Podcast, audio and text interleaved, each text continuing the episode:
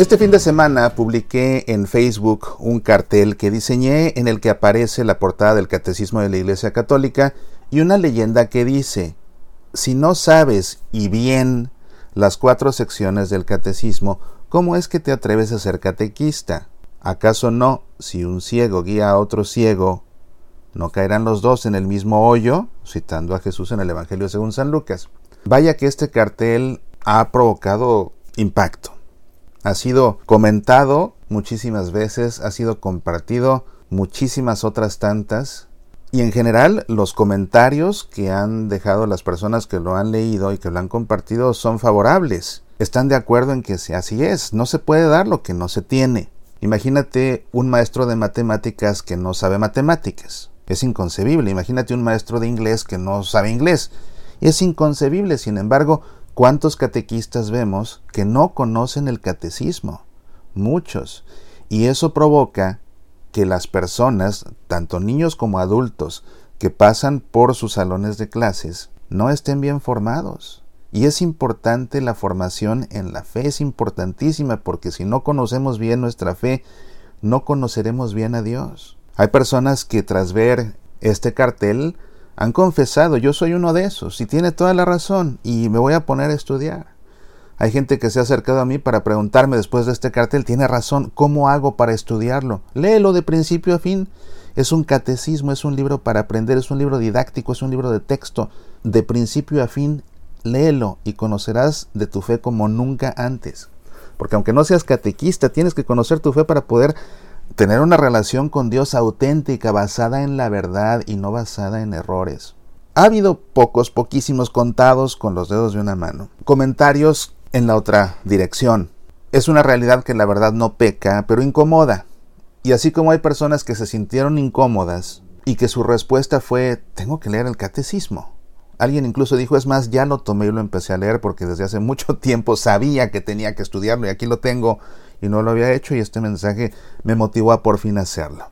Pero hay personas también que se sintieron incómodas y que su reacción fue entonces defender o justificar su ignorancia, atrincherarse en su ignorancia y desde ahí contraatacar. Una señora me escribió, no escupan hacia arriba, si son tan cultos, ¿por qué no enseñan el catecismo ustedes?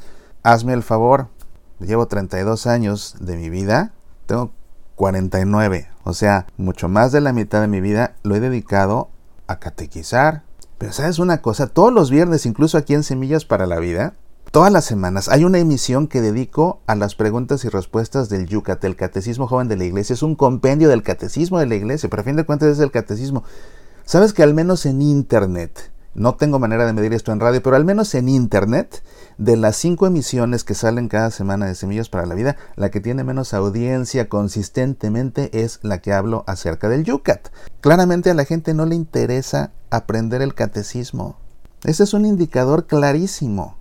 Otra persona que sí realmente se pasó de la raya, se voló la barda, no se midió.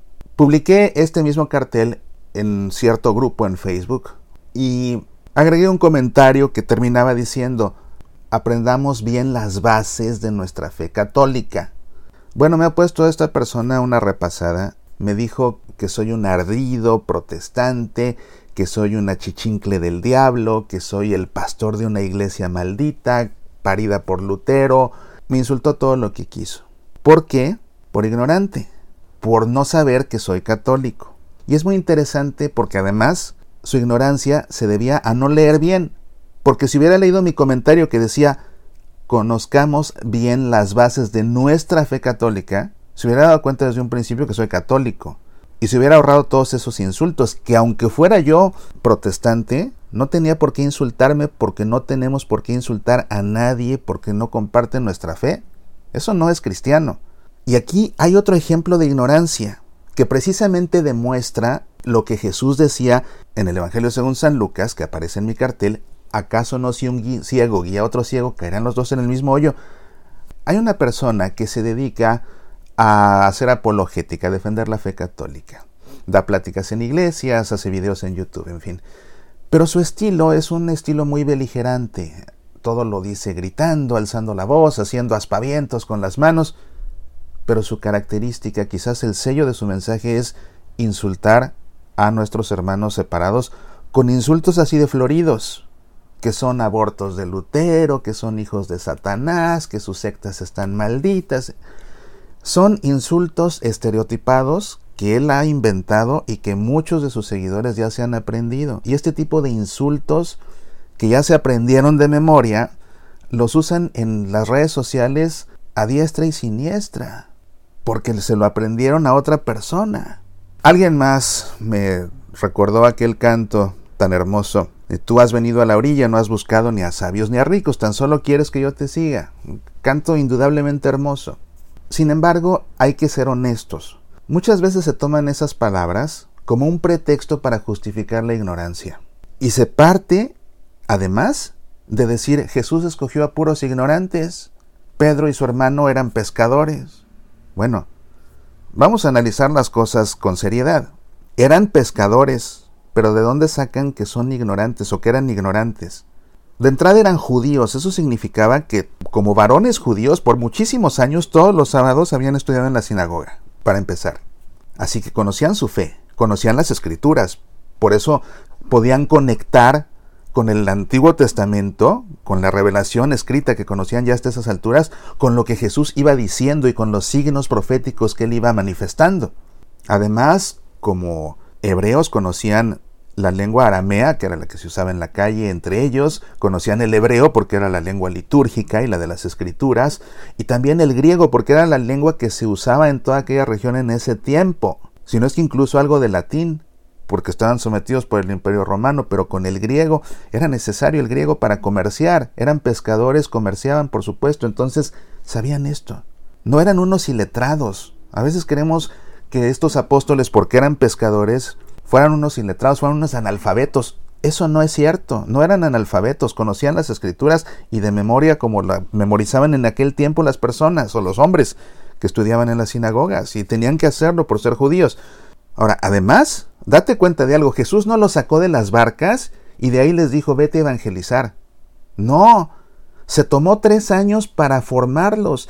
Y estos, aunque fueron pescadores, y no todos fueron pescadores, no todos los apóstoles fueron pescadores además, pero los que sí lo fueron junto con los otros, Jesús se tomó el tiempo de formarlos tres años. Y tres años tuvieron al maestro de maestros. Entonces imagínate todo lo que sabían cuando comenzaron realmente la misión que Jesús les encomendó una vez que Él fue al cielo, después de Pentecostés. A veces la gente piensa que porque llegó el Espíritu Santo, en Pentecostés ya ahí lo supieron todo. No, les dio ciertamente luz, les dio claridad para comprender lo que habían aprendido sin comprender. Jesús cuando los formaba les decía, pero ustedes todavía no lo comprenden. Pero los, formó tres años y ya con el Espíritu Santo en Pentecostés lo comprendieron. Así que date cuenta que los apóstoles que Jesús escogió, o mejor dicho, los hombres que Jesús escogió para ser apóstoles, quizás en su momento no tenían la formación, pero una vez que salen en misión ya después de Pentecostés, salen con la formación que Jesús mismo les dio por tres años. No eran unos ignorantes ni unos analfabetos. Ese Pedro, que fue el primer papa, no, cuando fue papa, no era un ignorante y no era un analfabeto. Además te digo, no todos eran pescadores. Mateo, recaudador de impuestos, lo que significa que sabía matemáticas, que sabía contabilidad, que por supuesto arameo y hebreo, y griego que era la lengua de la región, pero además latín, por supuesto, y hablaba bien latín para poder entenderse con los romanos, que eran los que lo contrataron como recaudador de impuestos, y que escribió uno de los evangelios. ¿Y qué evangelio escribió él? Hablando de evangelistas, bueno, Lucas. Lucas no podemos decir que era un iletrado, que era un analfabeto. Su evangelio y sus hechos de los apóstoles desde un punto de vista literario son exquisitos, están escritos con un griego súper elegante, súper refinado, y también por eso sus pasajes están llenos de drama, los describe con una belleza que a veces parece que el evangelio fuera una novela, los hechos de los apóstoles son hasta emocionantes por el estilo que usa Lucas, era un verdadero escritor, lo que habla de la educación que tenía Pablo, Pablo el apóstol que salió a evangelizar hasta donde le dio la vida, había sido discípulo de uno de los más grandes rabinos, Gamaliel, y por supuesto que sabía de lo que hablaba, y por supuesto que se le pudo enfrentar a los filósofos griegos, en Atenas mismo, la cuna ahí de la ciencia, de los grandes conocimientos de aquellos tiempos, se les plantó ahí en Atenas y discutió con ellos. Entonces, no nos quedemos con la idea de que Dios escoge solamente a gente ignorante, escoge de todo. Pero cuando escoge a la gente ignorante, la forma, no la avienta así nada más. No la avienta así nada más la forma. Así que no tomemos la barca de Pedro como pretexto para quedarme yo anclado a mi ignorancia. Es más, si te quieres quedar anclado a la ignorancia en la barca de Pedro, pues acuérdate que lo que hizo Jesús fue sacar a Pedro de su barca y mandarlo a pescar hombres. Lo sacó Jesús de esa barca, así que no te quedes anclado en la ignorancia de la barca de Pedro, porque Jesús mismo sacó a Pedro de ahí. ¿Te das cuenta? En este momento estoy dando cuenta de eso, que es simbólico. Ahora, como cristianos, simplemente como cristianos tenemos obligación de estar bien formados en nuestra fe, entonces tenemos obligación de conocer el catecismo independientemente de nuestro apostolado. Hay apostolados que no requieren como exigencia conocer el catecismo por completo. Hay apostolados asistenciales, por ejemplo. Pero si se es catequista no debe haber opción. Si se es catequista se tiene que conocer el catecismo, así como si se es maestro de matemáticas se tiene que saber matemáticas y si se es maestro de inglés se tiene que saber inglés. Nadie da lo que no tiene y el riesgo de no saber y atreverse a enseñar es muy grande y es una realidad que hay muchos católicos, muchos que están mal formados y que fueron mal formados por sus catequistas. Hay dos tipos de ignorancia, la ignorancia involuntaria y la ignorancia crasa. La ignorancia involuntaria es aquella que no depende de nosotros. Por ejemplo, yo no sé hablar japonés, yo no nací en Japón, no conozco gente japonesa, no sé, no es, no es mi culpa no saber japonés. Y tampoco pasa nada si no sé japonés, a no ser que fuera a Japón a vivir. Esa es una ignorancia involuntaria, yo no sabía. O por ejemplo, el que nace en el seno de una familia budista y no conoce a Cristo Jesús. Él no tiene la culpa. Él no tiene la culpa de no conocer a Jesús y nace en el seno de una familia budista. Y qué importante sería que conociera a Jesús. Pero si no lo conoce por esa causa, eso es ignorancia involuntaria. Y la ignorancia involuntaria no implica una culpa moral. Pero la ignorancia crasa, que también se conoce como ignorancia supina, es la ignorancia por negligencia. Es decir, lo que se tiene que saber no se sabe, lo que se debe saber no se sabe, por apatía, por pereza y por falta de responsabilidad. No lo sé por apático, porque lo dejo para después, lo dejo para después, lo dejo para después. Ya compré el catecismo, pero lo dejo para después. Ignorancia por apatía, ignorancia crasa. Y de esa sí soy culpable. Ignorancia por pereza. Ay, tantas páginas del catecismo, no, qué flojera. Lo hago a un lado y no lo hago porque me da pereza hacerlo.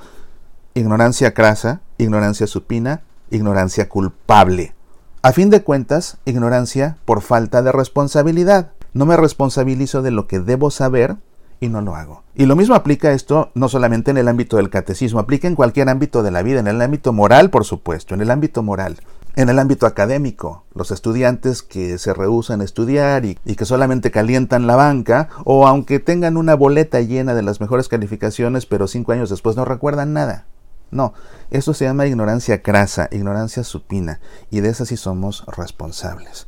Ahora, por supuesto, aunque yo dominara las lenguas arcanas, aunque yo pudiera expresar el lenguaje de los ángeles, si no tengo amor, de nada me vale como escribió Pablo en su primera carta a los Corintios.